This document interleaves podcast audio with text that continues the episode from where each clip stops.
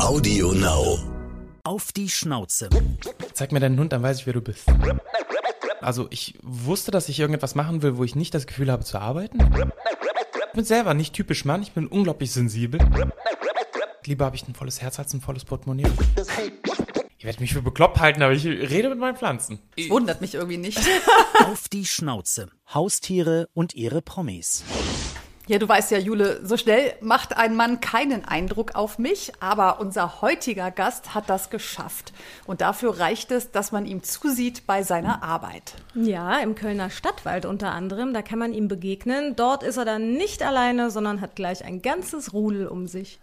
Er ist ein Mann, der also nicht nur auf Frauen wirkt, sondern auch ganz besonders auf Vierbeiner. Zu denen hat er nämlich auch eine ganz besondere Bindung. Hunde verstehen ihn und er die Hunde.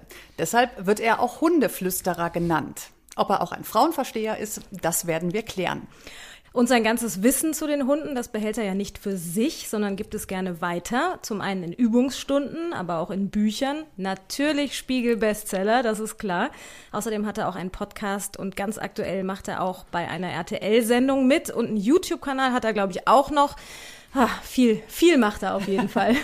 Viel zu bereden. Du bist? Massi Samin, Hundeverhaltenstherapeut. Wir kennen dich von? Hm, das frage ich mich auch. Von unserer RTL-Sendung vielleicht. Äh, wir lieben Tiere, die Haustiershow. Dein Haustier ist? Ich habe vier Hunde und zwei Kater. Dein lustigster Moment mit deinem Haustier. Na, da gab es einige, aber ich habe einen besonders lustigen Kandidaten, das ist der Fritz. Mein kleiner rumänischer Straßenhund und der stellt so einige sehr lustige Sachen, so Situationskomik. Ich könnte von morgens bis abends nur ihm zuschauen und äh, mich aufheitern. Hast du irgendein Mini-Beispiel? Mm, beispielsweise, ja, mm, schaut einer Hündin hinterher und läuft gegen eine Laterne. Oder beispielsweise laufen Jogger an uns vorbei und er läuft mit ein paar Meter, weil er glaubt, dass ich das bin. Ist dir das auch schon passiert, als du einer Frau hinterher geguckt hast? ich schaue erst nach vorne und dann woanders hin. Auf die Schnauze. Mit wem kuschelt? Massi Samin. Unser heutiger Werbepartner ist Hadis Manufaktur. Ganz nach dem Firmenmotto Beste Freunde verdienen beste Nahrung stellt das Solinger Familienunternehmen mit Leidenschaft und Verstand kerngesunde Menüs und Leckerbissen für Hunde und Katzen her.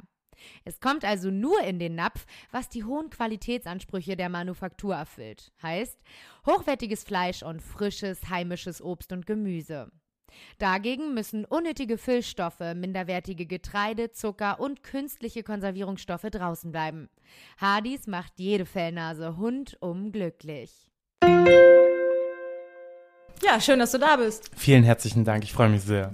Ja, Masi, schön, dass das geklappt hat.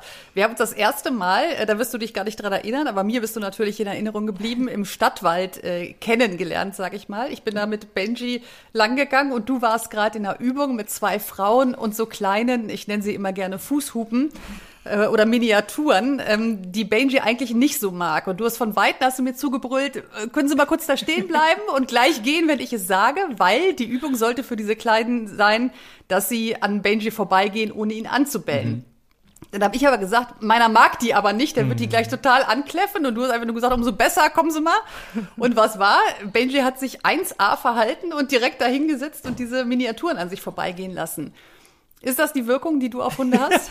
Nein, das war eher die Wirkung, die ich wahrscheinlich eher auf dich hatte, weil du musst dir mal vorstellen, ähm, du hast ja schon vorbeugend gesagt, hey, pass bloß auf, meiner reagiert ähnlich. Ja, das ist ja natürlich einem unangenehm, wenn der eigene Hund vielleicht irgendwie sich äh, echauffiert über Artgenossen. Und indem ich gesagt habe, hey, ist doch nicht so schlimm, umso besser, da können wir besser trainieren, habe ich ein Stück weit auch halt eben Entspannung bei dir äh, entfachen können. Und dann hast du dir gedacht, ach komm, ne, im schlimmsten Falle passiert nur das, was ich sowieso schon kenne. Und äh, dann ist es nicht eingetreten. Aber es ist ja schon manchmal so, oder oft glaube ich, dass wenn der Trainer dabei ist, alles läuft und wenn man dann zu Hause mit dem Hund ist, dann geht es nicht ganz so gut. Ja, das ist auch wie damals in der Fahrschule, ne? wenn man dann sitzt und die ersten Fahrstunden hat, der Fahrlehrer, die Fahrlehrerin daneben sitzen und sagen, jetzt pass mal auf, ich übernehme das Denken, du nur das Handeln, dann ist es um einiges einfacher, wenn man später dann halt alleine in einem Fahrzeug sitzt und sich denkt, ach du Scheiße, was soll ich jetzt alleine machen? Es ist halt einfach so, dass auch ein Verhaltenstherapeut oder ich jetzt mein, in, in meinem Fall als Verhaltenstherapeut übernehme ich ein Stück weit auch äh, das Management. Ich äh, denke mit und versuche vorher zu handeln und zu sagen, hey, pass mal auf, jetzt bewegst du dich nach links, jetzt entspann ein wenig. Dadurch gebe ich schon super viel Sicherheit, indem ich einen sehr sicheren Raum schaffe für meine Klienten. Was überwiegt denn deiner Meinung nach? Ist es das Training mit dem Hund? Also ist es eben der Hundetrainer Mhm. oder ist es die Verhaltensanalyse? Das ist die Verhaltensanalyse, ganz klar. Das Training an sich äh, sehe ich viel mehr als ähm, Übung für verschiedene Bewegungsabläufe, aber das Training und die Verhaltenspsychologie, die unterscheiden sich insofern, dass ich als Verhaltenstherapeut insbesondere auf die Ursache des ganzen Problems eingehe. Ich muss zwischen den Zeilen lesen können. Das heißt also, das Kleingedruckte in der Körpersprache des Hundes ist für mich sehr, sehr wichtig zu sehen. Ah, guck mal, da passiert etwas.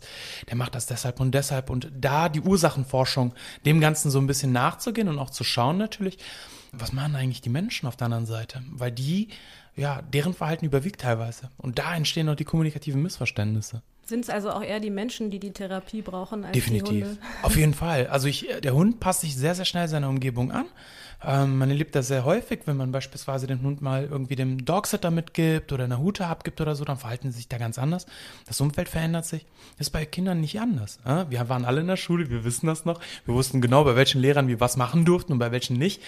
Und ähm, Hunden ist es nicht anders. Und da muss man halt wirklich echt gucken, dass die Menschen ihr Verhalten und äh, ihr Gedankengut verändern.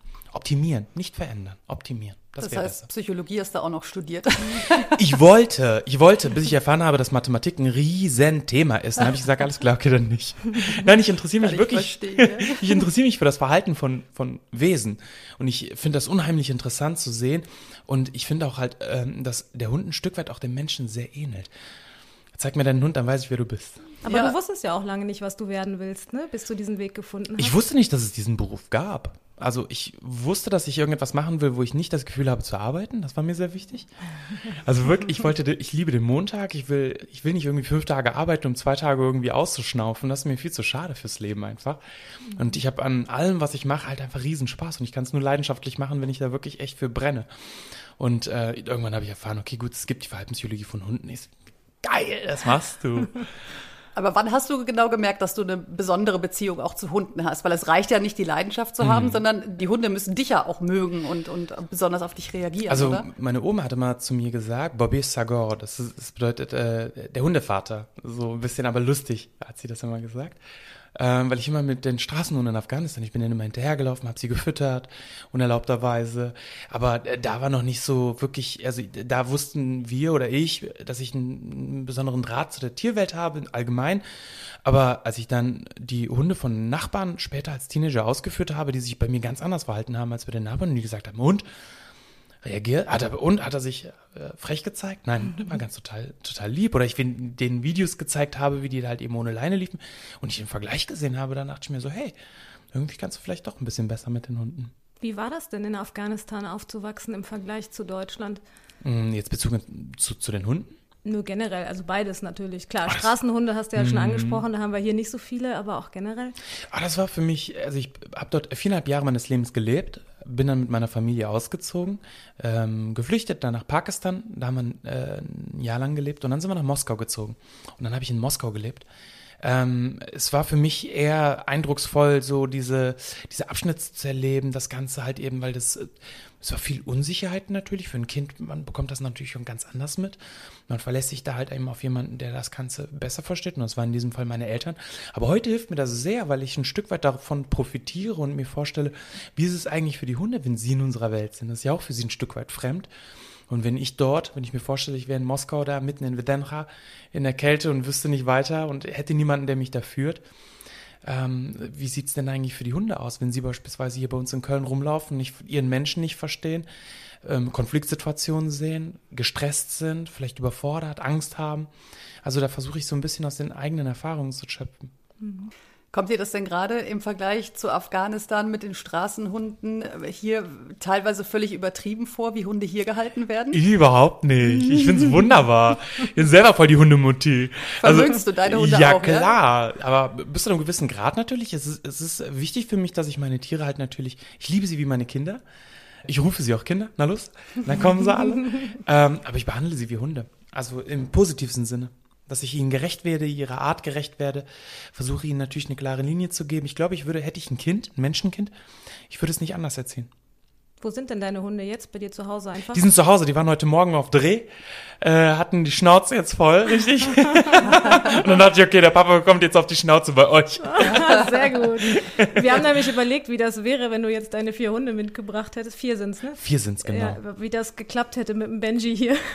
Ähm, wahrscheinlich wäre der Einzige, der hier wirklich echt überfordert wäre mit so einer Wucht, wäre der Benji selbst. die verlassen sich dann auf mich und sagen, hey, mach du mal. Also wenn die wissen, wenn ich die mitnehme, dann schalten sie komplett ab. Dann wissen sie alles klar, okay, der Typ, der regelt das schon in irgendeiner Form. Aber genau das habe ich auch zu Jule gesagt. Ich habe gesagt, wenn er jetzt die vier Hunde bei hat, der wird das regeln mit dem Benji. Da hätte ich mich auch drauf verlassen, dass das klappt. Und so war es ja auch ein bisschen. Du bist jetzt zwar ohne Hunde gekommen, aber du bist hier reingekommen und hast mir direkt was zu Benjis Verhalten gesagt. Ich konnte nicht anders.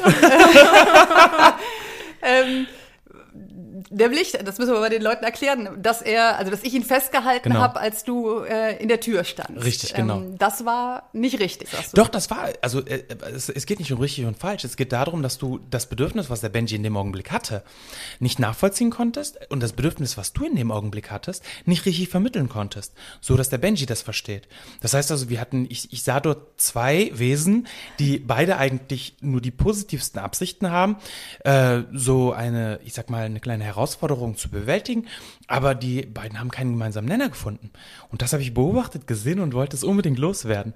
Äh, Es geht gar nicht darum, dass du das richtig oder falsch machst. Es geht nur darum, dass du klar kommunizierst. Was möchtest du? Pass mal auf, Benji, mir ist es unangenehm, dass du laut bellst. Der Besuch, das ist meine Verantwortung und ich übernehme diese Verantwortung. Benji sagt, hör mal zu, ich sehe, dass du aufgeregt bist. Ich sehe aber, dass da jemand reinkommt und es ist meine Aufgabe. Also überlass mir diese Aufgabe. so, jetzt haben wir dann halt eben zwei Wesen, die halt eben beide ein Bedürfnis be- haben. In dem Augenblick einen Konflikt, einen Konflikt verspüren. Mich. Und ich würde als Verhaltenstherapeut sagen, pass mal auf, das ist klar deine Aufgabe und du musst das dem Benji erklären. Und das machst du halt eben, indem du das, was du sagst und das, was du nicht sagst, also das Nonverbale, dass es übereinstimmt. Heißt, schöne gerade aufrechte Haltung, keine Aufregung verspüren. Wieso auch? Ich meine, da ist jemand, der dein Besuch ist, du bist Hausherrin hier zu Hause, das ist dein Hund und es ist überhaupt nicht schlimm, dass er bellt. Also jede Form der Unsicherheit, Nervosität kannst du beiseite legen, weil du brauchst es ja gar nicht. Ist doch fantastisch, eine wunderbare Möglichkeit, erstmal zu trainieren. So. Dann geht es darum, dem Benji zu erklären, pass mal auf, Kumpel, tritt einen Schritt zurück.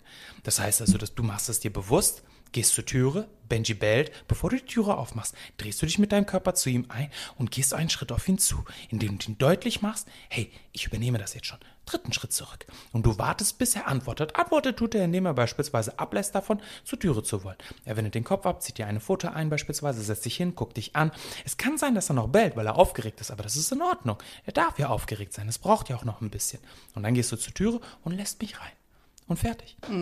Aber du hast ihn jetzt heute ja wirklich das erste Mal ähm, richtig wahrgenommen ähm, und hast direkt gesagt, sein Bellen ist Unsicherheit. Genau. Ähm, wie, wie klingt denn ein unsicheres Bellen anders als ein, ähm, sagen wir mal, als ein äh, draufgängerisches? Ne? Ja, genau, ein selbstbewusstes. An ja. der Tonhöhe. An der Tonhöhe, an der Belllautfolge, es ist auch ein Gefühl. Man sieht es auch. Also es ist nicht nur eine Sache und dann kann ich sagen, pass mal auf, das ist es und dann heißt es so. Sonst würde ich nur ein Buch schreiben und allen Hundehalterinnen wäre auf dieser Welt geholfen. So ist es aber nicht. Es ist so ein Stück weit auch das Gefühl, aber auch die, der Ton. Bei uns Menschen ist es ja auch so, sobald wir halt eben unsere Stimme sich überschlägt, dann werden wir hysterisch, weil wir im Grunde genommen etwas kompensieren. Wir haben eine hohe Erregung, wir sind unsicher, wir sind frustriert teilweise auch. Ähm, und dadurch überschlägt sich die Stimme und beim Benji war das auch so. Aber Da siehst du mal, wie falsch wir das eingeschätzt haben. Wir haben nämlich immer gedacht, unsere beiden Hunde sind so Pöbelhunde, weil die total selbstbewusst sind. Genau, von so wegen. Machos, die sich sehr cool finden, haben wir äh, gedacht. Ne? Es ist ja Also- bei uns Menschen aber nicht anders. Äh, ich war ja selber damals jugendlich und weiß ja, wie Jugendlichen, wie wir das Ganze kompensieren, wenn wir Wie vor war deine Pubertät? Wie war deine Mutter? Ja, wenn ich jetzt beispielsweise ein Mädel total toll fand und irgendwie jetzt wollte unbedingt, dass sie mich ebenfalls toll findet, mal, da habe ich aber auch wie, wie ein Hahn, da mich aufgeplustert, bin da rumgelaufen, wie so ein äh, ultra peinlich, aber das war halt einfach so, dachte ich, pass auf, jetzt bist du ein bisschen unsicher, du hast echt, du willst wirklich, dass sie dich mag. Und habe das Ganze kompensiert, anstatt einfach wirklich echt mit der Unsicherheit besser umzugehen. Aber nö, na, dann macht man das halt einfach. Und bei den Hunden oder bei den Tieren im Allgemeinen ist es nicht anders. Kannst du denn überhaupt noch Leute besuchen, die einen Hund haben, ohne einen Ratschlag zu geben? Ja, Oder kann ich fragen tatsächlich. dich auch alle? Mm, Ja, äh, also ich warte darauf. Ich gebe eigentlich nicht ungefragt Ratschläge, weil ich das nicht mag. Ich bin nicht so der Erklärbär und der irgendwie derjenige, der pass mal auf, jetzt will ich dir mal was sagen. Aber Also die ich fragen alle, ne? Fragen, die meisten fragen dann noch und dann beantworte ich auch ganz gerne und merke aber auch, pass mal auf, ich darf jetzt nicht in die Tiefe gehen. Weil wenn ich jetzt in die Tiefe gehe, dann mache ich ein Fass auf, kriegst du nie wieder mehr zu. Also dementsprechend kratze ich oben meine Oberfläche, versuche halt die Situation zu erklären und lasse eine Türchen auf, dass falls mehr Interesse besteht, komm gerne auf mich zu. Aber für den Augenblick ist es okay. So. Was ich ja total spannend finde, ist, ich finde, Christine geht ja bestimmt auch so, man merkt ihm diese Leidenschaft so krass an, ne? Ja, wie viel total. Spaß er an seinem Job hat. Und äh, du hast ja mal gesagt, dass deine Eltern das eigentlich gar nicht so cool fanden, dass du erstmal gesagt hast, ich werde jetzt Hundetrainer. Wieso? Also in der Kultur meiner Eltern ist es so ein bisschen wie der Schwang, Schlang, Sch Schwangerbeschwörer, nein, der Schlangenbeschwörer, der so, der, ich meine, mit Hunden arbeitet. Also, wer arbeitet denn mit Hunden? Aber irgendwie haben die gemerkt, ich bin so ein bisschen quer und ich wollte unbedingt halt eben. Ich habe zu meinem Vater einen, einen Satz gesagt und für ihn war das sehr, sehr wichtig. Der hat unglaublich viel Last auf sich genommen, nicht nur mein Vater, auch meine Mutter, um die gesamte Familie über so viele Kontinente hier rüber zu schaffen und so sicher vor allen Dingen und alles, alles, was sie in Afghanistan erreicht haben, einfach liegen zu lassen für die Freiheit. Dementsprechend war dann das natürlich auch wichtig, dass das, was sie an Leistungen gebracht haben, dass es auch irgendwie fruchtet. Und dann habe ich denen gesagt, lieber habe ich ein volles Herz als ein volles Portemonnaie und fand das sehr, sehr romantisch und habe gedacht, hoffentlich findet das mein Vater auch. Ja, was blieb mir dann noch Jetzt übrig? wirst du deine Eltern vielleicht nicht so sehr beeindrucken, aber ich glaube, würde ich jetzt mal so sagen, ich glaube, bei Frauen kommt das doch ganz gut an, ne? weil wie du das auch analysierst und dass man dann denkt, oh, der versteht meinen Hund, der versteht doch bestimmt auch mich Mhm. super. Bist du denn, das hatten wir ja im, im Intro schon angesprochen, bist du auch ein Frauenversteher? Ich bin ein Menschenversteher. Also ich versuche den Menschen zu verstehen. Ich bin selber nicht typisch Mann, ich bin unglaublich sensibel. Also in der Trainerszene gilt ich als so der weichgespülte Hundetrainer, aber darum geht's gar nicht. Das ist wirklich so. Aber ich, für mich ist es sehr, sehr wichtig, halt eben, ich schöpfe sehr viel aus meinen eigenen Erfahrungen. Die Art und Weise, wie ich erzogen wurde, die Art und Weise, was halt eben, was ich anders gerne gehabt hätte, ähm, Dinge, die ich selbst halt einfach, wenn ich die Möglichkeit habe, diese wunderbaren Sachen einfach weiterzugeben, mache ich das natürlich. Und ich glaube einfach auch als Verhaltenstherapeut und in meinem Beruf, ich brauche die Sensibilität. Ich bin sensibel und fühle, bevor ich, das habe ich als Kind schon getan, bevor ich verstanden habe. Immer fühlen und dann nachvollziehen. Es gibt eine Hundetrainer-Szene. Wieder was gelernt. Genau. Beäugt man sich Klar. also gegenseitig. Ja, ne? klar, in jeder Szene ist das so. Das würde auch äh, zu unserer, also die die Art, wie du bist, zu unserer ersten Entweder-Oder-Frage Mhm. passen. Wir haben nämlich auch Rubriken. Oh, Äh, Rudelführer oder Hundekumpel? mm, beides. Beides definitiv. Rudelführer, das ist ja so ein bisschen verunglimpft, ne? Dann glaubt man tatsächlich an den dominanten, herrschen Menschen, der da vorne steht und sagt, ich gehe zuerst die Türe, ich gehe zuerst ins Bett und ich darf zuerst essen. Es geht ja darum, dass mich als Verhaltenstherapeut oder beziehungsweise als Verantwortungsträger, ich, ich finde, das ist eher eine Elternschaft als eine Führerschaft. Und deswegen beides. Aber zur, zur passenden Zeit. Barfen, Trockenfutter oder selber kochen? Uh, Leute. Uh. Also, Thema Ernährung ist ja wirklich echt eine, eine eigene Religion bei den Hundehaltern. Ihr- Ich meine, die beiden kennen das selbst. Und ich glaube, das Wichtigste ist, ich habe alles durchgemacht, ja. Habe auch wirklich alles ausprobiert. Und am Ende des Tages ist mir aufgefallen, dass die einzigen, die wirklich Ahnung haben, sind die Hunde. Und ich frage sie einfach mal. Also, wie sieht äh, ihr Fell aus? Wie bewegen sie sich? Nehmen sie zu? Schmeckt es ihnen auch?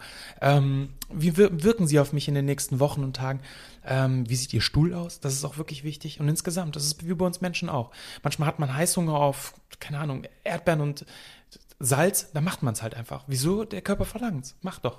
Aber es ist echt eine Wissenschaft für sich, ne? Weil Voll. ich finde, es gibt so diese zwei Lager. Die einen sagen, der Hund muss immer zur gleichen Zeit immer das Gleiche kriegen. Und mir hat mal einer gesagt, naja, komm, wenn du zurückdenkst an die Zeit der Wölfe und so, die haben einfach gefressen, wann sie was bekommen haben. Ja, wobei, wobei der Hund ist ja nicht mehr der Wolf. Und Ja, der ja, hat klar, sich ja. enorm, enorm verändert. Also der Hund, also wenn man sich mal vorstellt, nicht nur vom Äußeren, also wenn du einen Chihuahua neben einem Wolf stellst, ja, da liegen Welten zwischen. na, also da hätte sich der Lagerwolf vor 30.000 Jahren gedacht, das willst du daraus machen? Auf gar keinen Fall, hau ab. Nein, aber es verändert sich total, egal was man macht, man sollte es richtig machen. Ich glaube, man kann mit dem Trockenfutter, man kann mit Barf, mit allem halt wirklich echt sehr in die äh, leere Tonne greifen, wenn man sich nicht genügend darüber Gedanken macht, was mache ich da? Und am Ende des Tages ist es wichtig, was der Hund davon hält. Kriegen deine Hunde denn alle das Gleiche? Weil du hast ja vier eigene. Ne? Äh, ja, tatsächlich. ja. Ähm, Schoßhündchen oder Charakterhund? Oh, Charakterhund, definitiv. Ich habe einen Charakterhund, der Schoßhund ist. Also ich habe ich hab doch von meinem kleinen Fritz erzählt. Der hat, also der hat einen Charakter, das ist so lustig. Der könnte einfach nur so eine Comicfigur aussehen. Der sieht aus wie ein Ewok, also wie bei den Star Wars, also wirklich original ein Ewok, aber der hat einen so lustigen und queren Charakter und äh, sobald man sich hinsetzt, also ich mich hinsetze, der braucht unfassbar viel Nähe, der ist sehr infantil, äh, vielleicht tapsig, kindlich und dann kommt er immer auf meinen Schoß und dann nehme ich ihn auch gerne da drauf. Also von daher beides, bitte. Wo du ja eh schon bei deinen Hunden jetzt bist, ich finde ja die Geschichte von Liesel ganz spannend. Äh, mhm. Kannst vielleicht noch mal ein bisschen erzählen, wie ihr euch quasi gefunden habt? Hm, Liesel? Das ist meine allererste Hündin. Lieschen kam äh, als Welpe schon zu mir. Also sie war die einzige Hündin von meinen Vieren, die ich schon als Welpen bekommen habe. Hat alles verändert natürlich, war mein allererster Hund, war für mich das, ja, der äh, wahr gewordene Traum, als ich sie auf meinem Schoß hatte, ich werde es nie vergessen.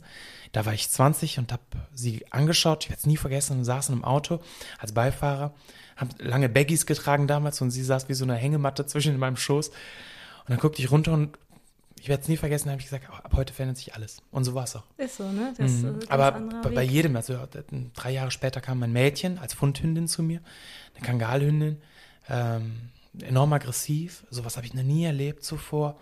Habe fast zwei Jahre lang mit ihr gearbeitet, habe sie rehabilitiert und wollte sie eigentlich vermitteln, weil ich auch damals als äh, Pflegestelle oder nach wie vor im Tierschutz gearbeitet habe und dachte mir so, hey, wieso denn nicht? Ähm, aber ich habe mich vollkommen verloren und sie sich auch. Und dementsprechend konnte ich nicht mehr Nein sagen.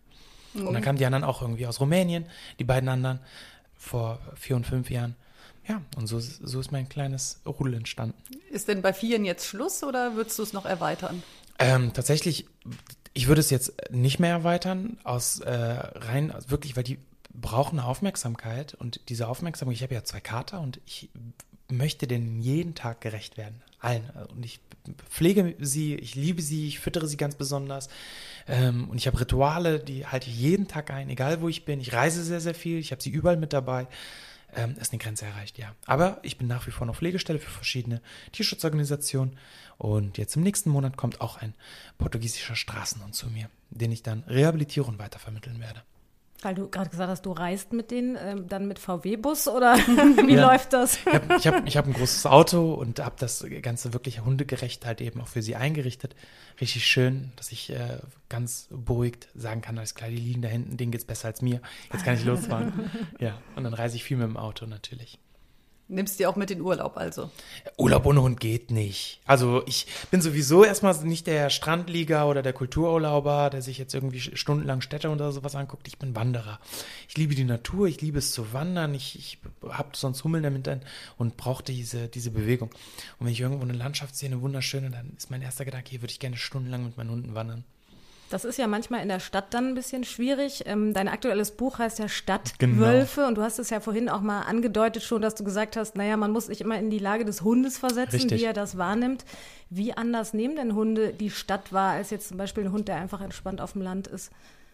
Ja, du sagst es ja selbst, ein Hund, der in der Stadt ist oder ein entspannter, der auf dem Land ist, das heißt ja gar nichts. Es geht nur darum, wie der Hund mit den Reizen der Umwelt umgeht. Ähm, ich habe viel mit Obdachlosen gearbeitet und wenn ich mir die Hunde auf der Schildergasse bei uns in Köln angucke, die äh, dort neben den Obdachlosen sitzen, das sind die entspanntesten Tiere teilweise. Und äh, die haben aber gelernt, ähm, zu filtern. Wichtiges von Unwichtigem zu filtern unter diesen Tausenden von Reizen. Ich habe mir früher mal die ähm, Superheldenfilme gerne angeguckt, unter anderem Spider-Man und er war mein Lieblingscharakter und wenn ich mir vorstelle, oder die ersten Filme von dem oder Comics, als der von der radioaktiven Spinne gebissen wurde und plötzlich alle Sinne so ausgeprägt waren, der war vollkommen überfordert, hatte Kopfschmerzen, weil er alles so mitbekommen hat. Und ungefähr so stelle ich mir einen Hund vor, der vollkommen überfordert ist mit den ganzen Reizen. Aber nicht nur für den Hund ist es unglaublich anstrengend, auch für uns Menschen. Wir gehen raus, wir sind direkt im Kontakt zu anderen Menschen, Straßenverkehr, Lärm, morgens früh schon, wenn man sieht, welche Aggressivität teilweise auf der, auf der Straße herrscht. Radfahrer, die irgendwie gegen Fußgänger kämpfen. Mhm. Ähm, und all das ist natürlich erschöpfend und das wirkt sich wiederum auf den Hund aus. Also ich glaube, da tun wir uns beide nichts. Ja, mhm. ist ja auch der Stress, glaube ich. Ne? Ähm, du hast, glaube ich, mal geschrieben, Hunde können das riechen, dass Menschen Absolut. Stress haben. Voll.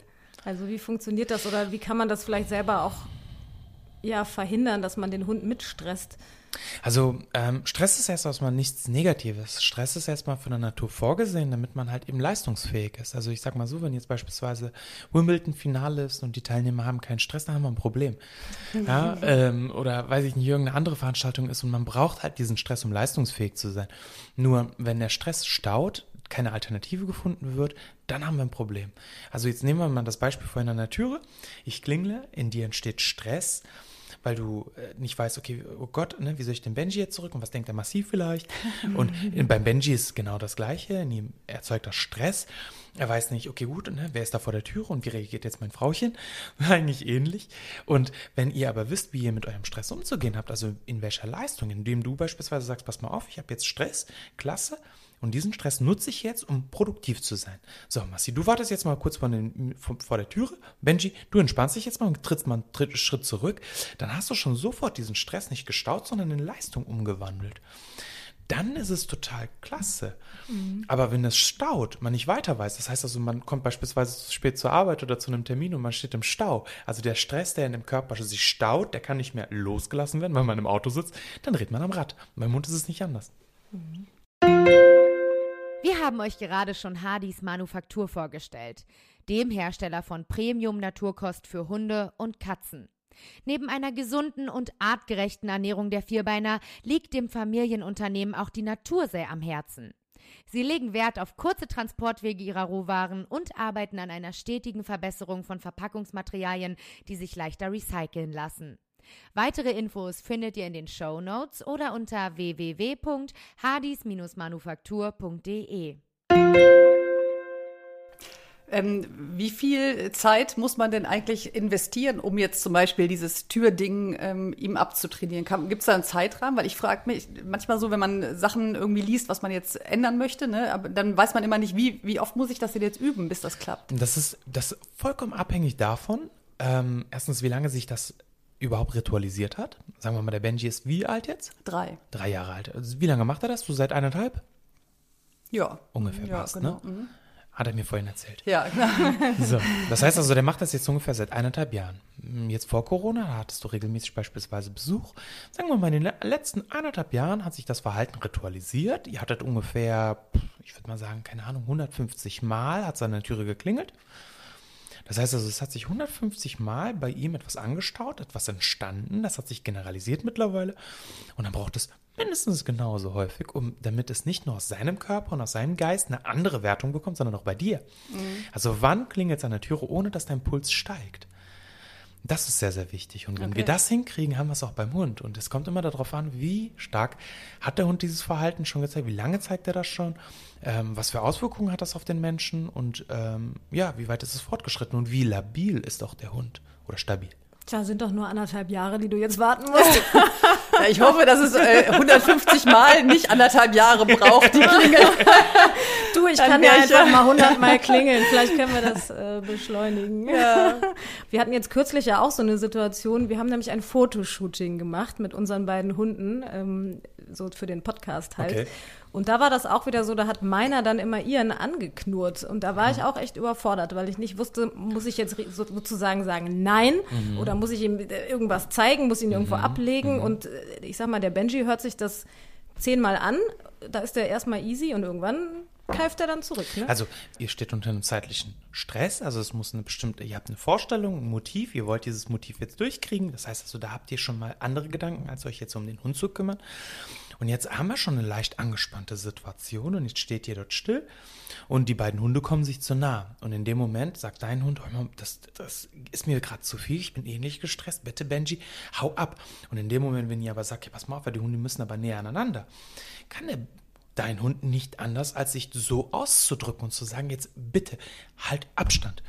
So, und der Benji sagt auch zehnmal, hä, irgendwie, ich weiß es auch nicht, ich muss mich jetzt hier hinsetzen. Und beim elften Mal sagt er sich, oh Gott, genau, ich so drehe doch auch geguckt. gleich am Rad. Ich habe auch keinen Bock mehr auf den Scheiß. Wenn ich irgendwo sitze und der Fred sitzt neben mir, knurrt der immer, wenn wer in den Raum kommt, wenn wer sich aufs Sofa neben mich ja, gut, setzt. Das, ne? glaube ich, musst du schon abgewöhnen. Ne? Ja, das ist natürlich eine andere Geschichte. Also, man muss gucken, inwiefern der Fred überfordert ist mit den alltäglichen Herausforderungen. Wenn er sich irgendwo hinsetzt, wie sehr vertraut er auch dir, dass er sagt, pass mal auf, Frauchen, du hast mich hier hingeführt, du kennst dich am besten hier auch aus, also regel das für mich. Mhm. Dafür muss man einfach, das ist wie in jeder Beziehung, ob zwischen Mensch und Mensch, also, also eine komplementäre oder eine symmetrische Beziehung, also zwischen zwei gleichberechtigten Partnern oder zwischen beispielsweise Eltern und Kind. Es geht immer um die Kommunikation, die Bedürfnisse zu äußern, zu sagen, hey, ich habe ein Bedürfnis, wie können wir da darauf eingehen? Ich verlange nichts von dir, was du nicht willst. Niemals. Ich glaube, der Fred denkt einfach, er muss sich um mich kümmern und nicht kann, umgekehrt. Kann tatsächlich sein, dass ja. er das wirklich so versteht und glaubt und dann halt eben sich darum kümmert, dadurch ständig unter Stress ist. Und wenn wir ihm alleine diesen Zahn ziehen und ihm sagen, Kumpel, nein, ich mache das schon, ich habe dich hierhin geführt, kann er auch solche Situationen dulden, wie beispielsweise, dass ein anderer Hund ihm zu nahe kommt, weil er sagt, oh, cool, ich drehe mich jetzt einfach um, ich kümmere mich nicht darum und wenn er mich mal berührt oder sowas, sollte es auch irgendwie unhöflich sein. Frauchen ist ja da, die macht das schon. Und, und wie würde man daran arbeiten, ihm klarzumachen, dass Jule das Kommando hat und, und alles regelt? Ähm, indem man erstmal Jule fit kriegt, die Sprache von äh, Fred zu verstehen, ihn nachzuvollziehen, seine, seine Signale zu verstehen. Jetzt stell dir mal vor, du bist in einer, wie lange bist du jetzt mit ihm in der, in der Partnerschaft? zweieinhalb Jahre. Zweieinhalb Jahre. Jetzt stell dir mal vor, du hast einen Partner, eine Partnerin, seit zweieinhalb, oder eine beste Freundin oder sowas, zweieinhalb Jahre und verstehst die Person kaum. Ihr redet dann aneinander vorbei. Irgendwann ist es frustrierend und man denkt sich irgendwie, pff, läuft es nicht. Und Kommunikation ist das Wichtigste. Es ist ein Anker zwischen uns allen Menschen. Wenn ich meine Absichten dir nicht mitteilen kann, habe ich ein Problem. Ich habe ich, ich hab eine Information als Sender und muss diese Information beim Empfänger ankommen lassen in einer Form, dass es auch halt wirklich bei dir wirken kann. Kann es nicht, muss ich mir überlegen, habe ich falsche Informationen gesendet, habe ich sie miss verständlich irgendwie ausgedrückt. Und es ist nichts anderes. Und da bin ich Dolmetscher. Versuche da so ein bisschen zu klären und zu sagen, also wie kriegt das jetzt Jule hin? Indem wir erstmal aufzählen, wo überall glaubt Fred tatsächlich Verantwortung zu übernehmen. Also wo ist eure Beziehung in einer Schieflage? Wo drückst du dich missverständlich aus? Wo bekommt das der Fred falsch mit?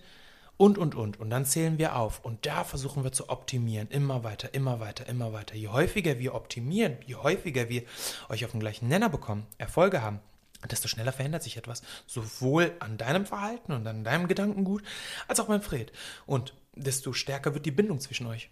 Gibt es denn äh, auch Probleme, in Anführungsstrichen, äh, die man nicht lösen kann oder ja. lässt sich alles auflösen? Nein, also ich habe jetzt, ja, ich, ich würde sagen, also ich bin wirklich echt nicht schlecht in dem, was ich mache. Und auch ich stoße natürlich auch an meine Grenzen und es ist halt einfach auch so, dass bestimmte Verhaltensweisen, ich weiß auch mit bestimmten Hunden, die schwerst traumatisiert sind, hatte ich auch schon. Die habe ich natürlich rehabilitiert. Es lässt sich manchmal rehabilitieren, manchmal halt eben einfach nur optimieren, dass man sagt, okay, ich hole jetzt ein Maximum aus der Situation raus und ich versuche die Umstände so zu gestalten, dass es wirklich nicht, ähm, dass niemand zu Schaden kommt, gegebenenfalls.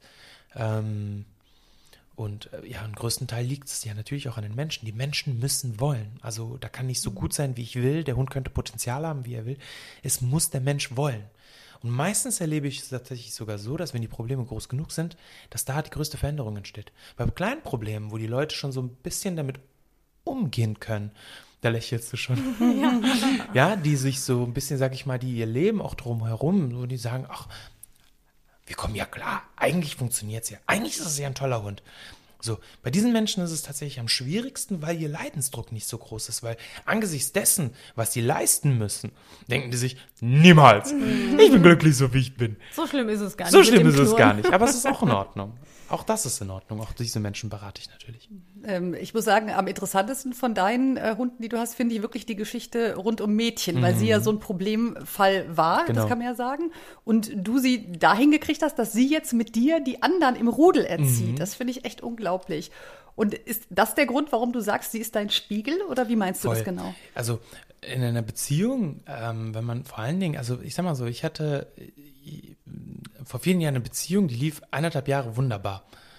Und die erste große Herausforderung und die Beziehung ist auseinandergegangen ja, würde man sagen, das war keine solide Beziehung, weil wir die erste Erschütterung nicht standgehalten haben. Also ich glaube, wie in jeder Beziehung muss man natürlich etwas durchmachen, durch die Schwierigkeiten hindurchkommen, damit man halt eben danach stärker zusammenwächst. Das ist wie beim Muskeltraining. Du musst erstmal Fasern zerstören, bevor es halt eben größer und stärker wird. Und ich habe Mädchen als ähm, absolute Vollkatastrophe bekommen und sie hat mich als absolute Vollkatastrophe bekommen. Ich war mir bei dessen nicht bewusst dass bei mir noch so viel ungeklärt ist. Und dementsprechend habe ich so viel mit ihr gearbeitet. Und je mehr ich bei ihr gegraben habe, desto mehr habe ich über mich erfahren. Und dachte mir, ach herrje. Und dann war es eigentlich die, wir haben uns gegenseitig therapiert so ein bisschen. Sie hat mir beigebracht, mich komplett zu erden, ausgeglichen zu sein, ähm, mich zu kontrollieren, meine Emotionen besser zu kontrollieren. Und das gleiche habe ich dann mit ihr gemacht, nachdem ich es konnte. Vorbild. So, wir testen jetzt mal, wie spontan du bist. Äh, Sätze vervollständigen. Okay, geil. Ein Leben ohne Hund könnte ich mir nur vorstellen, wenn Ich tot wäre. Also kein Leben. Nein. Klare Antwort. Äh, meine Hunde geben mir vor allem. Freiheit. Wieso? Ich bin überall mit ihnen frei. Ich fühle mich überall zu Hause. Ich bin so viel gewandert, so viel gereist als Kind. Ich hatte nie ein beständiges Leben, nie diese Sicherheit und irgendwie habe ich sehr, sehr schnell Heimweh, es sei denn, ich habe meine Hunde dabei. Die geben mir Freiheit, überall zu sein und überall zu Hause zu sein. Das finde ich total interessant, weil man auch ganz oft von Eltern eher das Gegenteil hört. Ne? So nach dem Motto, die schränken mich ein Hm. und jetzt habe ich endlich mal wieder Freiheit, wenn sie aus dem Haus sind oder so. Krass, das ist ne? eigentlich spannend. Ja. Stimmt, darüber habe ich nie nachgedacht. Da mu muss ich mal nachdenken darüber. Sehr interessanter Gedanke, stimmt. ähm, wenn mir jemand nachts die Haare abschneiden würde, dann Will ich nicht mehr aufstehen. ich liebe meine Haare. Das ist ähm, die Kraft mehr. Ich habe, ähm, mein Vater hat mir bis zu meinem 13. Lebensjahr mal die Haare geschnitten. Und ich konnte Wünsche äußern, die wurden aber nicht berücksichtigt. Ich hatte dann drei Millimeter Haarschnitte überall. Ja, also das ist jetzt die Trotzfrisur, das ist die oder? Trotzfrisur. Die hält jetzt seit ich weiß nicht, 20 Jahren. Seit 20 Jahren. Bist du da sehr eitel? Also gibt es Nee, da eigentlich irgendwie viel. Haarkuren, keine Ahnung. Ja, das schon. Nein, ich bin, äh, ich äh, eitel, ja, ein bisschen natürlich, klar, muss man auch, glaube ich, ein bisschen sein. Aber nein, ich bin gerne, also ich bin ein Hundemensch, da kann man nicht so eitel sein. Hält sich in Grenzen. In meinem Job beim Fernsehen habe ich Angst, wenn. Boah, da muss ich nachdenken. Wieso? Wovor? Angst? Nein. Keine Ahnung, was falsch zu machen. Nein, überhaupt nicht. Überhaupt nicht. Ich freue mich über jede Möglichkeit und ich habe natürlich auch häufig, wenn ich mir so alte Aufnahmen angucke, dann denke ich mir auch so, ja, ja, was hast du da erzählt und wie hast du da geguckt und was hast du da an? Aber ich finde es ganz lustig. Angst? Nein, niemals. Angst ist auch eine wunderbare Emotion, die einen antreibt. Man kann das nutzen für sich. Was, was willst du mir sagen, Angst? Was für ein Bote steckt dahinter? Das ist wichtig. Angst kann das bedeuten vielleicht irgendwie, dass mir das besonders wichtig ist. Dann ist das doch toll. Also niemals Angst vor der Angst haben. Also wenn mal was nicht klappt, dann ist das kein Versagen, sondern eher ein Nein. Ansporn für Ja, dich, dann zu total. sagen, ich mach's besser. Ach, wieso denn? Ich bin auch gerade mal 34 Jahre alt. Also, ich werde noch ein paar Versuche haben. Hoffentlich. Die beste Entscheidung in meinem jungen Leben war, mein Mädchen aufzunehmen und für sie zu kämpfen. Definitiv. Das war das Beste, was ich hätte jemals machen können. Ja, insgesamt, dein ganzes Leben dreht sich ja um Mädchen und die anderen. Was genau. sagt eigentlich deine Frau dazu? Ich glaube, also, mich kriegt man nur mit Hund. Ähm, und ich glaube auch, egal, jetzt jetzt ob meine, meine Partnerin, meine, meine Familie, meine Freunde, man sucht sich da dann auch irgendwie die Leute so aus, dass sie Tiere lieben und mögen, zumindest halt eben. Ja, also ich ich finde halt einfach, da hat man direkt einen Draht einfach. Ich glaube, jeder, der mich mag und liebt, kann das nur befürworten. Also ich stelle mir das schon manchmal ein bisschen schwierig vor. Oder ich nehme mal ein Beispiel bei meinem Ex-Freund. Da war der Fred immer sehr eifersüchtig und hat da Ach. schon auch ganz schön Alarm gemacht. Ach. Und das war für ihn, glaube ich, auch nicht so einfach. Also ich sag mal, der Fred darf zum Beispiel bei mir im Bett schlafen. Mhm. Das ist natürlich für so einen neuen Typen, der dann in dein Leben kommt, vielleicht manchmal so mittelmäßig gut. Ich finde das sehr attraktiv, muss ich sagen. Also wenn ich eine Frau habe, die Tiere liebt, es, ich finde allgemein an einen Menschen, es gibt nichts Attraktiveres als Liebe und Mitgefühl für ähm, andere Wesen. Wie wunderbar, oder? Ist doch. Ja, das Also wie kann, wie kann man denn da eifersüchtig sein? Da hat man selber ein Problem. Also Ex-Freund, du hast ein Problem mit dir selbst. mal kurz analysiert hier. Dürfen denn die Hunde bei euch ins Bett? ähm, ja, dür- dürften sie schon, aber wollen sie nicht. Das ist halt, äh, ich bin selber zwei Meter groß, ich brauche viel Platz für mich. Ähm, und die Kleinen, die, wenn es kalt ist, dann hüpfen sie mal rein, aber ansonsten, ja. Ich bin aber auch nicht leidenschaftlich und sage jetzt per se nein. Wieso auch? Aber ich bin sehr hygienisch, also bei mir ist ja alles sehr, sehr sauber. Also von daher, ich habe da auch einen Tick, dass alles schön geordnet und gesäubert ist. Also ich will jetzt nicht irgendwie, ich habe jetzt kein Messi-Leben mit irgendwie den Tieren und alle aufeinander und irgendwie machen so, was sie wollen, auf gar keinen Fall. Hast du dann so einen Staubsaugerroboter, der mit Auch. vier Hunden klarkommen Auch. muss? auch. Ich habe zwei Arme, die besser funktionieren als ein Roboter. Ich finde das auch meditativ, ich mache das gerne. Ich saug wirklich Ja, gerne. kannst zu mir auch kommen, saugen. Ihr sieht doch gar nicht so Hund erziehen und Ihr seht doch gar nicht so schlimm aus. ähm, muss denn, wenn bei euch Besuch kommt, äh, müssen die Hunde erzogen sein oder erziehst du sie dann in der Zeit auch? Die Hunde, die zu, also die Hunde, die zu Besuch kommen? Genau. Alle. Alle. Weil für mich ist es, da, da bin ich auch manchmal ein bisschen blöd. Also finde ich für mich, manchmal finde ich das unangenehm, aber da muss ich, da bin ich halt wirklich ähm, der, jemand, der reingreift, weil es ist mein Zuhause, da habe ich die Hoheit und meine eigenen Hunde schauen zu. Also ich kann mich ja jetzt nicht irgendwie von dem, von dem äh, unhöflichen Hund meines Besuchs irgendwie äh, da verkackeiern lassen. Also da bin ich auf jeden Fall sehr streng. Du willst also, dass dein Hund sich nichts, nichts äh, Schlechtes abguckt, sozusagen? Nein, nee, ach Quatsch, nein, die Hunde schauen sich das Ich werde nicht das an. mal äh, berücksichtigen, hier auch noch, nur noch erzogene Ich Kinder kommen da. lassen. Nein, vor allem ich stehe blöde da, weil die Hunde schauen ja zu natürlich und denken sich, was zum Teufel machst du da mit Härchen? Ne, und das darf nicht sein. Also dann bin ich, äh, aber das weiß jeder eigentlich. Und sind auch eigentlich ganz froh drum, so nach dem Motto, jetzt hast du's, das hast du verdient, jetzt gehen wir zu Massi.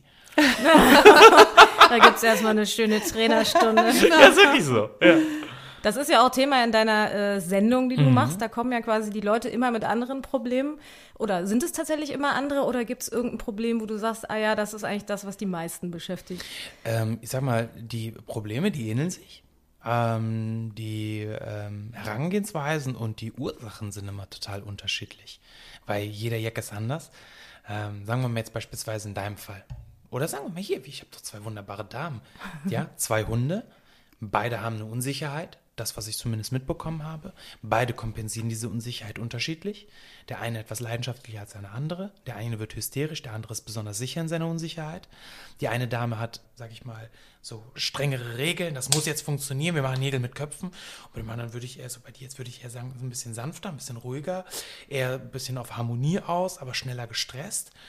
Und da muss ich vollkommen unterschiedlich umgehen mit. Also ich bekomme zwei, ich habe zwei gleiche Symptome, aber vollkommen unterschiedliche Ursachen. Und da muss ich demnach anders umgehen mit den Situationen. Gibt es denn äh, beim Hund irgendein Alter, wo man sagt, jetzt hilft auch kein Training mehr, keine Erziehung? Nee. Bis dahin muss der das Nein. und das. Nee. Nein. Also in Also ich jedem hab- Alter kann man. Das dauert natürlich ein bisschen länger, weil je nachdem halt, ne, wenn der Hund jetzt beispielsweise seit acht, neun Jahren das Verhalten zeigt, dauert es länger, als wenn er jetzt das seit acht, neun Monaten zeigt. Ähm, es gibt Hunde, die lernen langsamer natürlich, auch im Alter, ist bei uns Menschen nicht anders. Aber das kriegt man an jedem Hund hin, das ist klar. Ich habe mal eine Rottweiler Hündin, die war neun Jahre an der Kette. Und die haben wir abgeleint und äh, Schlepplein an den Rücken ran. Und dann haben wir Rückruf geübt mit der. Wunderbar. Ich krieg Gänsehaut, wenn ich einer mir vorstelle, wie die auf dieser Wiese getollt ist. Wie, wie, ein, wie ein kleines Kind. Das erste Mal richtig, richtig gelaufen und alles. Und dann haben wir mit der einen Rückruf geübt und sie konnte das innerhalb kürzester Zeit. Und es war so wunderschön. Es geht immer. Rückruf, finde ich, ist ein gutes Stichwort. Wie viel Zeit muss man da äh, pro Tag investieren? Also muss ich da jeden Tag zehnmal zurückrufen oder hundertmal? Hm. Also- ja, hundertmal geht da nicht, aber. Je nachdem, wie lange du unterwegs bist. Ja, ich finde, ich habe vorhin Jule erzählt, deine YouTube-Videos, ne? Gassi mit Massi, ich finde die sehr unterhaltsam. Mhm, Ach, wie schön. Aber wenn man jetzt einen Hund hat, der das noch nicht so macht, denkt man sich manchmal, ganz so easy ist es, ist es dann nicht. Ne? Also da gibst du aber auch zu, du hast bei deinen Hunden anderthalb Jahre gebraucht, bis der Rückruf 100% klappt. Das finde Aber, ich. aber das ist ja auch, also 100 Prozent ist ja für mich, äh, ich, ich kann mich auf meinen Hund verlassen und nicht, ja, eigentlich hört er. Weil eigentlich in den Augenblicken, wo der nicht hört, auf die Augenblicke kommt es auch meistens an. Die sind halt wirklich echt schwer und da will ich halt den Fokus drauf legen. Es geht weniger darum, wie häufig ich das wiederhole, sondern wie intensiv ich mit dem Hund auch arbeite. Also ich kann beispielsweise jetzt eine, sagen wir mal, wir haben jetzt vorhin das Beispiel halt eben mit, mit sagen wir mal Fitness. Ich kann ins Fitnessstudio gehen, zwei Stunden dort ackern und mich komplett kaputt rackern und uneffektiv arbeiten, mich überstrapazieren, Muskelkater haben, nach Hause gehen, frustrieren, aufhören. Oder ich mache jeden Tag ein bisschen, gucke, dass ich die Erfolge habe, mich nicht selbst unter Druck setze. Und jetzt haben wir auch noch ein lebendes Wesen auf der anderen Seite. Und da geht es genau darum, dass ich da nicht jetzt sage, so pass mal auf, Benji, haben wir halbe, halbe Stunde haben wir jetzt, lass uns den Rückruf üben, sondern wie integriere ich im gesamten Alltag das Training? Ich will, wenn du mich rufen würdest und du wärst meine Klientin, dann würde ich dein Leben nicht auf den Kopf stellen und da Dinge verändern, die dich überfordern. Du hast einen pickepackevollen Tag, du hast deine Gewohnheiten, Routinen, du hast deine Faulheiten, die dürfen alle bitte sein. Die müssen sein. Ich will dein Leben erleichtern, nicht erschweren. Ich gucke, wie kriege ich dein Leben optimiert. Heißt also, in welchen Situationen könnten wir es dir einfacher machen? Mit einer anderen Herangehensweise, mit einem anderen Gedankengut beispielsweise. Und dann versuche ich in deinen Alltag, den du so oder so hast, und den hast du auch mit Benji, dass ich da das Training einfließen lasse, ohne dass du es merkst. Das ist wichtig. Mhm. Ist es nachvollziehbar? Ja, ich weiß äh, etwa, was du meinst, ja. Also, ich freue mich auch schon auf die Trainerstunden. Ich finde es auf jeden Fall faszinierend, wie er uns analysiert. Ich kann nicht anders. Oh nein, ich kann, bitte nicht übel. Ich kann nicht anders. Ich, ich war als Kind schon so. Ich habe immer gefühlt, bevor ich verstanden und gesehen habe. Es ist wirklich so. Nee, ist ja auch voll cool. Und ich kann mir vorstellen, dass eigentlich das Schönste an deinem Beruf wahrscheinlich ist, wenn es dann klappt, so wie du es eben auch schon angedeutet hast. Ne? Wenn du so einen Problemfall hast, das, weil du eben meintest, ist so mit der. Gänsehaut, ne? das gibt es bestimmt total oft. Also. Ja, es ist so schön, wenn ich dann beispielsweise alte Klienten treffe und dann sehe ich, wie die von, von weitem schon so winken und smilen und das ist so schön. Oder wenn ich Hunde sehe, die dann ohne Leine laufen und vorher dann halt nur an der Leine geführt wurden. Oder wenn ich Hunde sehe, die dann halt eben frei mit Artgenossen kommunizieren, obwohl sie vorher problematisch waren. Boah, was gibt Schöneres? Gab es denn schon mal einen Hund, vor dem du Angst hattest? Nee. Ach nee, Angst war ja auch nicht dein. dein Nein. Genau, okay. Angst Respekt. ist nur Hund. Respekt, genau. Respekt habe ich vor jedem Hund. Wirklich vor jedem Hund. Egal welcher Fall, egal welches Problem. Ich habe immer Respekt vor den Tieren. Ich weiß, worauf ich mich einstelle. Ich wurde mal beispielsweise, es war ein pen- pensionierter Polizist, der hat seinen Hund mitgenommen. Ähm, der Hund war abgerichtet und ist der Mann verstorben.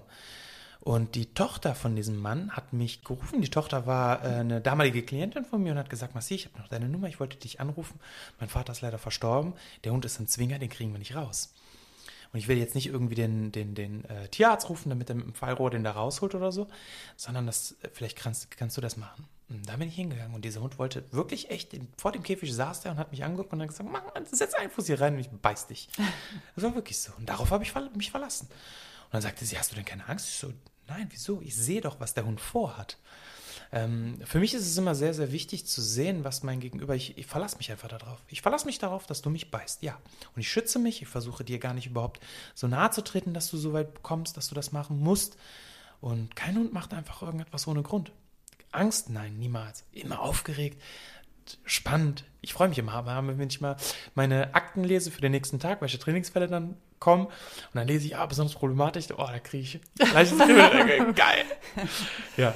Also Hunde und Menschen kann er in jedem Fall gut lesen. Ja. In deiner Sendung hast du ja aber auch mal andere Tiere, ne? Irgendwelche Exoten. Ja, Kannst du wirklich. auch Verhaltenstherapie bei, keine Ahnung, was habt ihr da so, Schildkröten Nein, gar und nicht. sowas machen? Nee. Dafür habe ich viel zu viel, viel, viel wenig Berührung mit diesen Tieren gehabt, aber ich habe ähm, ich, äh, ich hab, ich hab einen grünen Daumen und ich, äh, ihr werdet mich für bekloppt halten, aber ich rede mit meinen Pflanzen. Manchmal, wundert mich irgendwie nicht. ich ermuntere sie zu blühen. Wenn ich manchmal sehe, wenn eine Pflanze ein Köpfchen hängen lässt oder so, gehe ich und sage immer, du bist doch so prachtvoll. Komm, gib dir ein bisschen Mühe, das siehst du doch bestimmt toll aus. Sollen wir den Platz wechseln für dich? Oder sonst was? dann Und funktioniert's? Ja, tatsächlich. Ist wirklich so. Es Ich, glaube daran. Irgendwie, weiß ich Es nicht. gibt ja in äh, Italien einen äh, Weinbauern, der Mhm. bespielt seine äh, Reben quasi ähm, mit Mozart Nein, echt? und sagt, dass die bessere Trauben Ja, bringen. das glaube ich ihm. Das glaube ich ihm sofort. Ist wirklich so. Und da gibt es tatsächlich Studien drüber, also dass Musik bei Pflanzen äh, Wahnsinn, positive ne? Wirkung hat. Mhm. Und zum Schluss nochmal ein Hinweis von unserem Werbepartner Hardys. Unter www.hardys-manufaktur.de könnt ihr aus einem tierisch starken Sortiment kerngesunde Menüs und Leckerbissen für eure Hunde und Katzen zusammenstellen. Mit dem Code auf die Schnauze 10 erhaltet ihr im Shop einen Rabatt von 10% auf den Gesamteinkauf. Auf Ja, Kinder. ich vielleicht glaub- zu wenig Musik, weil ich habe nicht so richtig den grünen Daumen. Nein, echt nicht? nee. Da muss ich noch dran arbeiten. Ja. Ja, es ist auf jeden Fall deine, deine positive Art, die du auch hier im Podcast rüberbringst. Die wirkt also auch bei Danke den dir. Pflanzen. Möchtest du deine Lieblingsrubrik machen, Jule? Natürlich. Das sind die äh, tierischen Sprichwörter. Okay, die haben cool. wir nämlich immer am äh, Schluss. Und heute habe ich mir ausgesucht, einen Kater haben. Weißt du, wo es herkommt? Was es heißt? Äh, was dahinter steckt? also ich weiß, woher mein Kater immer kommt. Vom Kölsch. Nein, sag es mir. Ich habe so ein bisschen recherchiert und dann stand da so, hm, eine Grundidee, wo es herkommt, sei, äh, dass eine Katze durch ständiges Miauen Kopfschmerzen ausgelöst hätte. Okay. Das ist natürlich Unsinn. äh, klar, wir haben es nach einer feuchtfröhlichen Nacht, hast du ja gerade Ja, schon angekündigt, mit dem Kölsch, das ist richtig. Aber tatsächlich hat man bei einem Kater ähnliche Beschwerden wie bei einer Schleimhautentzündung und die heißt ja Katar und irgendwie im Sächsischen klingt es wie Kater. Ach und was. daher kommt dann diese Siehst mal. Werde ich beim nächsten Mal, wenn wir Kölsch trinken, klugscheißer. genau. Super. Bei mir wäre es eher der Gin Tonic und nicht Ja? das Kölsch. Aber ihr zwei seid da auf einer Spur, denn du trinkst ja auch gerne Kölsch. Ja, wobei ich ja zugeben muss, ich trinke ja, das ist ja in Köln eigentlich, äh, darf man es gar nicht sagen, ich trinke ja Kölsch-Cola, ne? Drecksack. Nein. Ja, weil mir das, Das schneiden zu wir bitte bitter raus. ist. Das darfst du nicht. Gehst du trotzdem mit mir Kölsch trinken? Mach ich. Sehr gut. Ähm, wir haben natürlich auch dein Buch äh, gelesen und an einem besonders schönen Satz, wie ich finde, sind wir hängen geblieben. Das Leben ist kein Wunschkonzert, aber wir können entscheiden, wie wir zu diesem Rhythmus tanzen. Genau. Für welchen Tanz hast du dich entschieden, jetzt oder in Zukunft? Für den freien Tanz. Frei nach dem Rhythmus. Ich tanze gerne, ich liebe es zu tanzen. Ich habe früher als Teenager viel getanzt. Und ich glaube, für, fürs Tanzen braucht man da kein, keine Abfolge an bestimmten Schritten, sondern einfach nur das Gefühl für den Rhythmus und für diesen Augenblick. Und ich liebe es. Ich habe keine bestimmte Musikrichtung. Ich mag es einfach, Musik zu hören, jeder Form und mich darauf zu bewegen, wie mein Körper es möchte. Und dafür entscheide ich mich auch immer in meinem Leben. Freiheit. Das ist der Titel meines Buches. Freiheit. Das ist doch ein schönes Schlusswort. Absolut. Vielen Dank. Ich habe zu danken. Dankeschön. Und wir machen jetzt mal Termine aus. Ne? Genau. Zum Kölsch trinken und Hunde erziehen. Aber bitte erst, erst die Hunde, dann Ich wollte gerade sagen, die Reihenfolge, dann überlegen wir nochmal. Sehr geil. Auf die Schnauze. Ein Podcast mit Christine Langner und Jule Gölsdorf. Für Fragen, Anregungen und Feedback auf die Schnauze Podcast at gmail.com. Audio Now.